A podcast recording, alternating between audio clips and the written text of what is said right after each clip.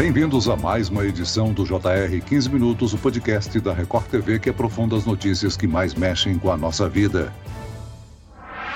Só este ano a Polícia Rodoviária Federal já registrou cerca de 16.800 pontos que oferecem riscos a crianças e adolescentes em mais de 105 rodovias federais do país. Quem percorre as estradas brasileiras muitas vezes não imagina que por trás das paisagens há uma outra realidade a exploração de crianças e adolescentes. O mapeamento da Polícia Rodoviária Federal mostra a dimensão do problema. 16 mil pontos que oferecem riscos de exploração sexual a este grupo. Qual a região com mais pontos de exploração sexual de menores? Como combater a exploração sexual infantil nas estradas? E o maior desafio em relação a esse tipo de crime? O 15 Minutos de hoje esclarece essas e outras dúvidas com a coordenadora de Direitos Humanos da Polícia Rodoviária Federal, Carolina Ornella. Bem-vindo ao nosso podcast, Carolina.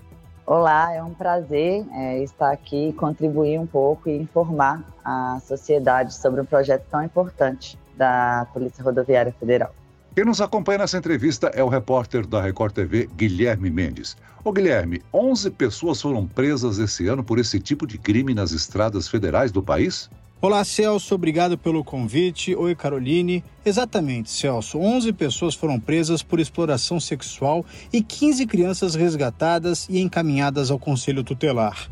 A Polícia Rodoviária Federal já identificou cerca de 16.800 pontos que oferecem riscos a crianças e adolescentes em mais de 100 rodovias federais. Mais de 2.800 agentes percorrem diferentes trechos das estradas e as informações são lançadas em tempo real à central da Polícia Rodoviária Federal em Brasília. Agora, Carolina, o que é levado em consideração no projeto Mapear? Então, o projeto Mapear ele é um levantamento bianual de todos os pontos em rodovias federais, de pontos onde haja circulação de pessoas.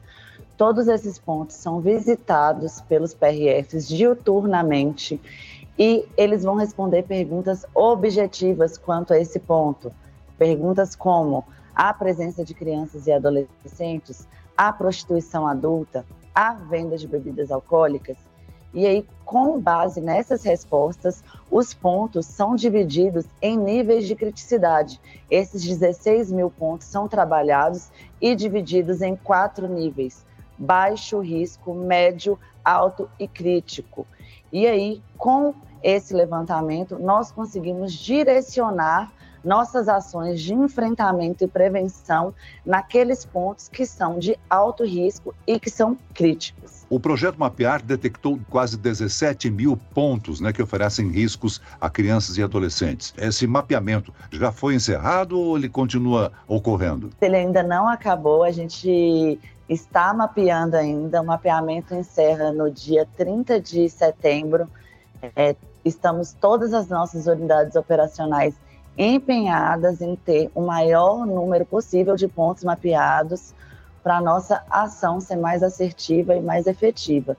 Então, é um grande projeto, temos quase 3 mil policiais envolvidos diuturnamente é, nessa missão, é, que é de extrema importância para a sociedade, é, para a gente também, que é um projeto que a gente tem muito orgulho. Esse projeto já tem 20 anos e estamos é, no final do mês concluindo né, mais um levantamento é, com sucesso.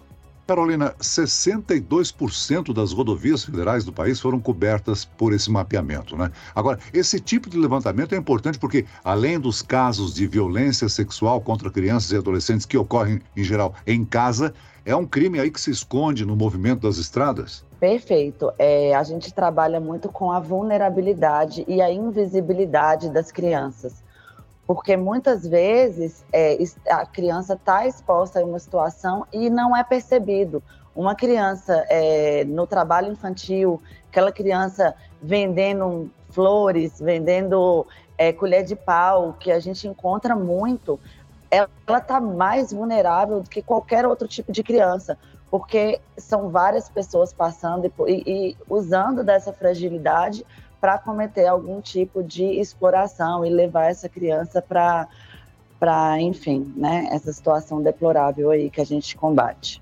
Agora, Carolina, quais são os principais pontos vulneráveis à exploração sexual de crianças e adolescentes? Onde é que são feitas essas operações pela Polícia Rodoviária Federal?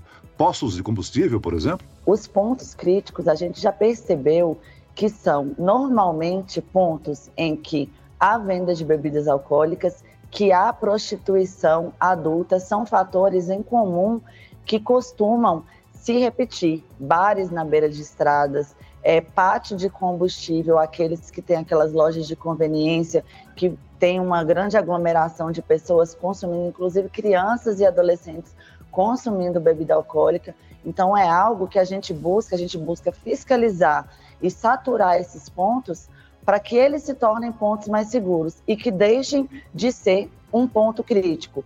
Então, a atuação da PRF é reduzir a criticidade desses pontos para que a rodovia se torne um lugar seguro para crianças e adolescentes. Por que uma rodovia é considerada uma rota para prostituição infanto-juvenil? Quais são os aspectos que facilitam esse tipo de crime? A grande rotatividade de pessoas, é, muitas pessoas estando ali de passagem, né? Então o crime às vezes é facilitado de a, a criança ali estar tá naquele lugar, tá sozinha, é, em uma situação, às vezes, de extrema pobreza, né, que a gente sabe que fatores é, é, sociais influenciam também. Então, todas essas características é, presentes na rodovia facilitam é, para que talvez né, é, ocorra esse, esse crime. Agora, Carolina, de acordo com o levantamento, as estradas nas regiões Nordeste e Sudeste são as que mais registraram pontos críticos de exploração sexual de crianças e adolescentes. Por que, que essas regiões têm o maior número de ocorrências? Na verdade, esses pontos críticos, eles não fazem alusão ao número de ocorrências, né? E sim à criticidade de pontos, que são aqueles aspectos que, como eu havia explicado, né? De venda de bebidas alcoólicas, prostituição adulta. Então, a gente tem na região Nordeste, na região é, Sudeste, um maior fluxo, né, é, um maior fluxo de veículos, uma malha viária, né, de maior é, extensão.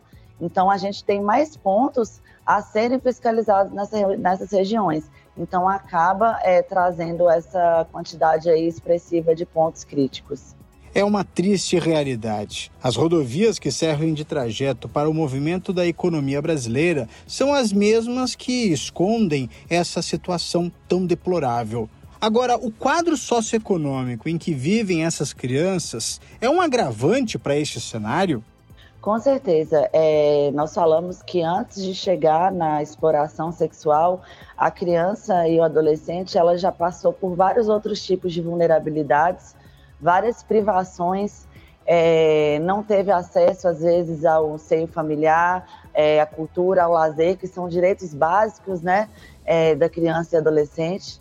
Então, é, quando ela chega nesse último nível, que a gente fala que é o pior de todos, da exploração sexual, normalmente ela já passou por diversos tipos de vulnerabilidade. Aí entra o trabalho infantil, aí entra o consumo de bebida alcoólica de crianças e adolescentes, entra, a criança adolescente está ali desacompanhada, né?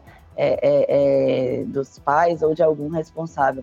Então, é, a ideia do projeto, inclusive, é ampliar para que indicadores sociais eles entrem também é, no, nesse cálculo né, de índice de criticidade desses pontos, porque influencia com certeza. Sem dúvida alguma, os menores estão sendo aí privados né, de um crescimento saudável, sendo aí obrigados a trocar a infância pela sobrevivência. São impactos do abuso e da exploração muito graves, né? A Polícia Rodoviária Federal faz que tipo de encaminhamento quando constata a presença de crianças submetidas a essa situação? É fundamental nesse tipo de ação a rede de apoio. Todo o encaminhamento é feito através do Conselho Tutelar, né? A gente tem os centros de acolhimento também, CRES e CRAS. Então, toda criança, o acompanhamento, se é, identificada a exploração sexual, ao encaminhamento né, da, Polícia Civil é, dos é, responsáveis, né? E a criança e adolescente, ela é acolhida pelo Conselho Tutelar e encaminhada a um, abrigo ou aos pais, né? Se os pais não forem os atores, né? É, desse, dessa exploração, é, há também um encaminhamento para os pais ou responsáveis. E aí vai ser de acordo com a situação é, identificada no local. Carolina, esse tipo de situação acaba sendo, digamos que, invisível ou pouco percebida pela população, e aí mostrar esses pontos vulneráveis aumenta a efetividade e a redução do problema? Com certeza. É, a invisibilidade, né, quanto às vulnerabilidades, é o nosso maior problema. Por isso que a gente chama a, a atenção quando a gente fiscaliza, a gente chama de pessoas alcançadas. São as pessoas que estão ali naquele local que elas são convidadas a combater esse crime com a gente. Nós explicamos sobre a vulnerabilidade e a invisibilidade é, de estar ali uma criança é, sozinha vendendo algo ou sozinha consumindo bebida alcoólica sem os pais. Isso precisa de ser observado, denunciado, para que os órgãos de segurança pública tomem né, uma atitude para acessar aquela situação. Agora, por outro lado, Carolina, mobilizar os caminhoneiros, uma vez que eles são considerados os principais usuários de rodovias, é de grande importância, né? O setor de transportes precisa lutar e se empenhar contra esse tipo de crime.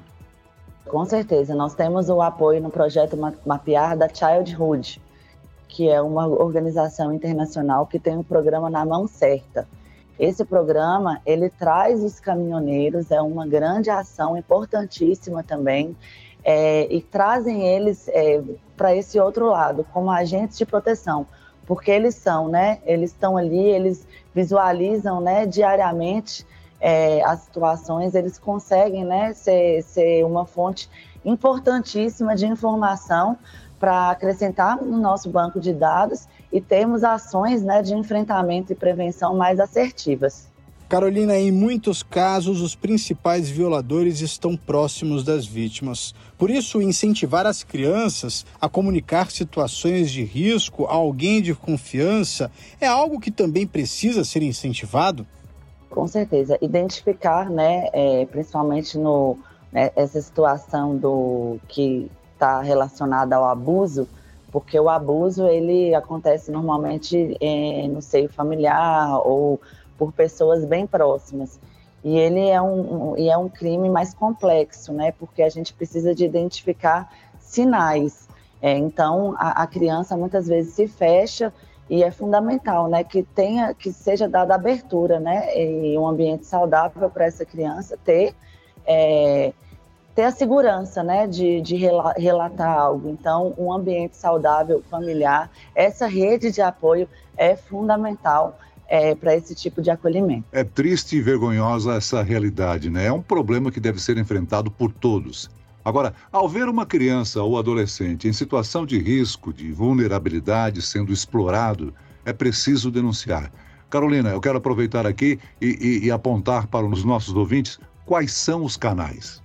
O Disque 100 é o principal canal, em qualquer local é, pode ser denunciado, é, é anônima, é, a, não precisa se identificar. Então, qualquer situação, por mais que seja que não pareça, que não tenha certeza, quem vai averiguar são os órgãos competentes. Então, liguem para o Disque 100 e em rodovias federais 191, que prontamente a PRF vai atender a, a, a, a denúncia e, e levantar né, os meios necessários a acessar qualquer tipo de situação.